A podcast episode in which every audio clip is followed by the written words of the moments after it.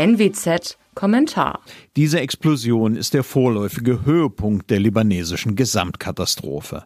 Sie ist Resultat des rasanten Abstiegs zu einem gescheiterten Staat und wird diesen gleichzeitig beschleunigen.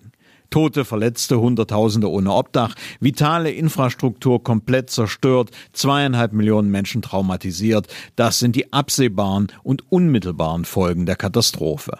Sie treffen den Libanon mitten in einer schweren Wirtschaftskrise. Das Fund ist im freien Fall, Bankkonten sind gesperrt, harte Währung kaum mehr aufzutreiben. Im Land selbst wird kaum etwas produziert, Exportschlager sind nur aggressive Clans, die in Westeuropa Angst und Schrecken verbreiten.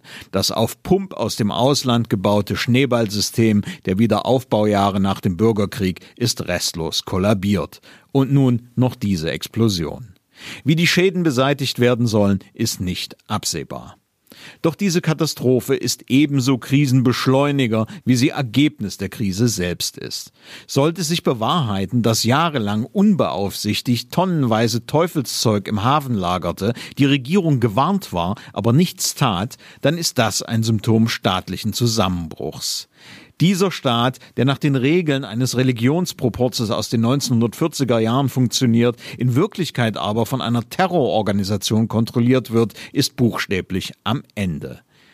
Die einheimischen Eliten haben ihn systematisch zugrunde gerichtet. Heute hat sich die schiitische Terrororganisation Hisbollah an den Schaltstellen der Macht eingenistet.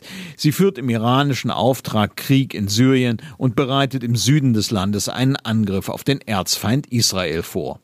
Vor wenigen Monaten erwies sich die libanesische Zivilgesellschaft als zu schwach, solche Zustände zu beenden. Jetzt erntet das Land als Ganzes die Früchte einer Politik, die im Wesentlichen von Korruption, religiöser Sektiererei und Clanloyalitäten bestimmt wurde und die das Land zu einer Basis iranischer Großmachtambitionen gemacht hat.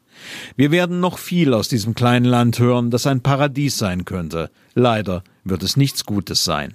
Mein Name ist Alexander Will, bitte bleiben Sie uns gewogen. Sie hörten einen Kommentar der Nordwestzeitung.